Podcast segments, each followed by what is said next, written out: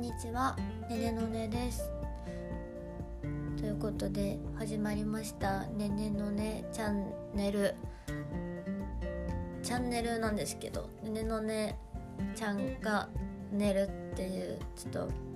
言葉遊びで始めました。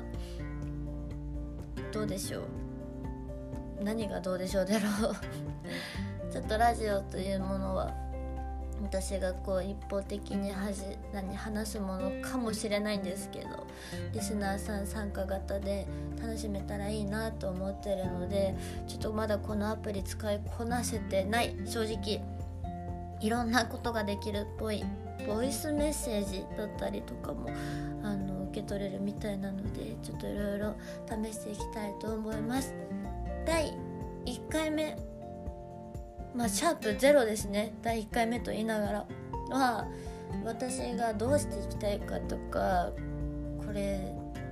などこがゴールなのかとかちょっとなんか話してみたらいいなと思って。とりあえずまず先に行動だと思って録音ボタンを押しました。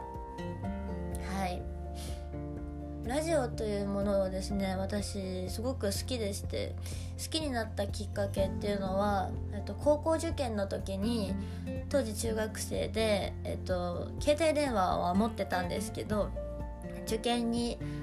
集中しろっていうことで、えっと、お母さんに携帯を没収させられたのがちょうど年明けかな部活引退して1月ぐらいに携帯を取り没収されてまあもうやることはま受験勉強ぐらいしかないわけですよ。あとはまあ当時流行ってたアニメの「ブリーチ」を見たかったっていうぐらいもう勉強かブリーチか。あとは好きな食べ物のキムチ鍋を食べるか当時あの売ってたんですけどあのポテトチップスのポテトチップなんかリッチコンソメパンチリッチみたいなやつを食べる。まあもうそれぐらいしか選択肢がなかったので夜はまあ受験勉強をしていました。というのも私の生活リズムがもともと夜型人間だっていうのをその辺で気づくんですけどあの学校行って帰ってきて寝て帰ってくるな4時とかに帰ってくるじゃんか 5, 5時間目6時間目終わって。4時とかか。3時とか4時に帰ってきて寝るんです私も。そっからガーって寝て夜7時か8時に夜ご飯の時間があるんで夜ご飯を食べてお風呂に入ってでまああの9時10時ぐらいにアニメを見る時間があって そっからなんです。あの私の何ですか？私の時間が。でも家族はもう10時ぐらいにはもうみんな寝るんで部屋で電気をつけて、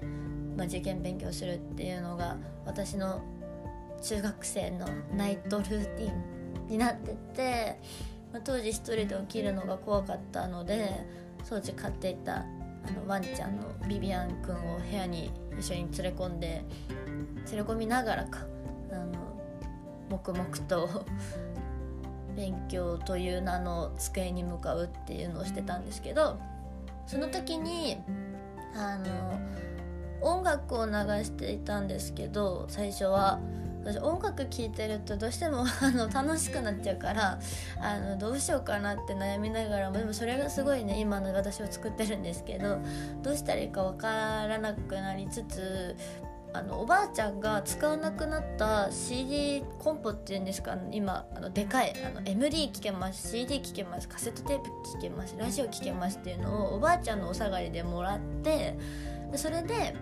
母さんがこれラジオ聴けるからラジオ設定するね。アラームもできるみたい。アラームも設定するねっていろいろ設定してくれた中でそのコンポが来た日からラジオが聴けるようになったんです。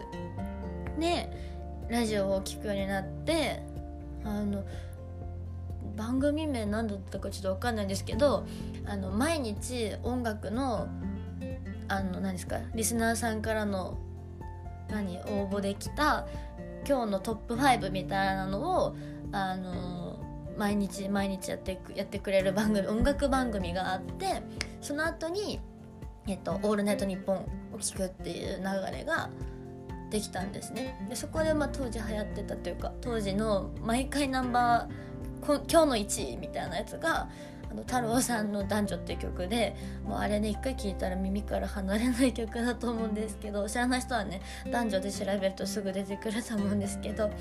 その男女っていう曲をそこで覚えたりなんだろう私北海道出身なんですけど当時テレビでは得られなかった情報がラジオで全国区で知れるってことがすごく嬉しくてあ東京とかではこういう音楽が聴かれてるんだとか いろんなことを考えながらそういう音楽番組を聴くになりましたで特に好きだった「オールナイトニッポン」の番組はあの小栗旬さんの「オールナイトニッポン」なんですけどあのリスナーの方が小栗旬さんに言ってほしい言葉あのセリフっていうのを送り続けるっていう あのコーナーがあって私からするともうちょっとね年上のお姉さんたちがあの自分の実名を送って「なんとかちゃん愛してるよ」みたいに言わせるっていうあのコーナーがあってあの何ですか中学生ながらにドキドキしないしたりあの爆笑したりっていうのを あの深夜部屋の中でこそこそしてたっていうのがラジオを好きになったきっかけです。うん、で そこからまあ上京してきてラジオに触れることはあんまりなかったんですけどあのラジオ局さんがあの主催でライブをやってるライブステージとかに出させていただいたりとか。あと、まあ、コミュニティ FM さんとかにお世話になったことがあって、まあ、ラジオが好きだっていうふうに言うようにこうしていくことによって いろいろねあのいろ出させていただくことも増えてきたんですけど私自身もっともっといつかは FM 局コミュニティ FM あの自分の名前でラジオができたらいいなっていうのはどこか思っていたことではあったので今ねこういう時代になるとアプリで自分の番組ができるということだったので今回、まあ、去年からトライして見てます。去年トライしたスタンド FM っていうアプリがあるんですけどあの私自身の名前を変えて改名してそこからラジオを始めていったんですけどあのなんでなんて言えばいいんだろうな。リズムが私の中でちょっと取りにくくなってしまってあの細々と続けていました。でまあ更新できるタイミングで更新をしていて、ま、気になってくれてる方も増えてきてっていうタイミングがちょうど2020年の年末ぐらいにあのリスナー数が100人を超えて総再生回数も1000を超えるっていうなんとなく私の中で区切りがあってもっともっとたくさんの人に聞いてもらったりとかなんか興味を持ってもらえたらいいなっていうところで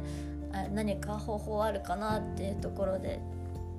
考えたりチームの人だったり友達だったりに相談したところこちらのアプリを見つけた次第です。なんだか Spotify のアプリや Apple アップルのポッドキャストさんで聞けたりとかあの声優アプリがなくてもこの何アンカーさんのアプリじゃなくても聞けるっていうところが私の中ではすごくいいなと思ったので今回からはこちらで頑張っていけ頑張っていくっていうかまあ活動というか残していけたらいいなと思っています。まだねあのルールルールまあルールって言ったらなんか硬くなっちゃうしやらなきゃと思ってやったものってなんかそういうものになっちゃうと私は思ってるので面白いもの作る時に面白いもの作ろうって思わないのと一緒で楽しい時に楽しいことができるみたいな。なので自由な頻度でやっていけたらいいとは思うんですけどただあのサボり癖というか飽き性と言いますか私の悪いところでもあるので毎週更新できるようにしたいと思ってます。で何曜日にしようかなっていうのをね悩んでてあの勝手なイメージですけど月曜日はなんか月のイメージで火曜日は炎のイメージで水曜日は水のイメージで木曜日は森のイメージ。で金曜日はなんかキラキラっとしたイメージで土曜日は土のイメージ。自然のイメージ。日曜日は太陽のイメージでどれが自分に合うかなって思ってうーん分かんないと思って。あのラジオだし生配信ではないので聞きやすい時に聞いてもらえればと思うんですけど何曜日がいいとかあのあったら言ってくれたら嬉しいなと思ってあの相談です。早速ですがあのリスナーさん参加型ラジオです。うん。ずるいな。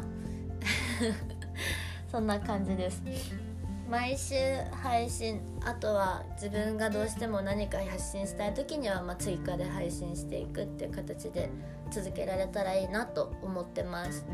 あとはあれだな。スタンド FM の時もできなくは多分なかったと思うんですけどこっちのアプリだとコラボラジオコラボトークがなんかとてもしやすいっていうとこを読んだのでゲストさんを呼んで話したいなって思ってます、まあ、ゲストさんどんな人だろうね？どんな人だろう、まあ、友達もそうだけど話したことない人と話してみたいなっていうのもあって、まあ、そのためにはねこのラジオが人知れず有名になってあ私と喋りたいですっていう人が出てきてくれるのが一番理想なんですけど。はい。喋りたいなと思います。私に関連ある人もそうだし全然違う世界の人とも同じテーマに沿って話していけたら面白いなって思います。そんな感じですかね。あやばい。自己紹介してないです。改めまして。ねねのねと言います、えー、普段はステージに立って歌を歌って踊って自分が自分を強く感じられるように自分の歌を通して背中を押されるようなそんな音楽ができたらいいなと思ってステージに立ってます。ちょっと日本語変だったけど私は音楽が大好きで今はステージに立ってライブをしてしたりレコーディングをして音楽を残したりしてるけど一生を通して考えた時にいくつになっても音楽に関わる仕事ができたらいいなと思っています。その一つもその一つがこのラジオでもあるかなって思うのでお付き合いいただけるととっても嬉しいです。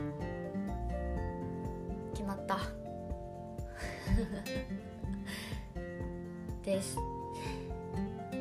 キンキンの話になりますが今週日曜日に第2回の主催ライブがあります。こちらはもうソールドアウト念願のです。ソールドアウトしていましてもうあとはライブね来てくれる人とライブする人でもう楽しむのみとなってます。私自身ライブが大好きなのと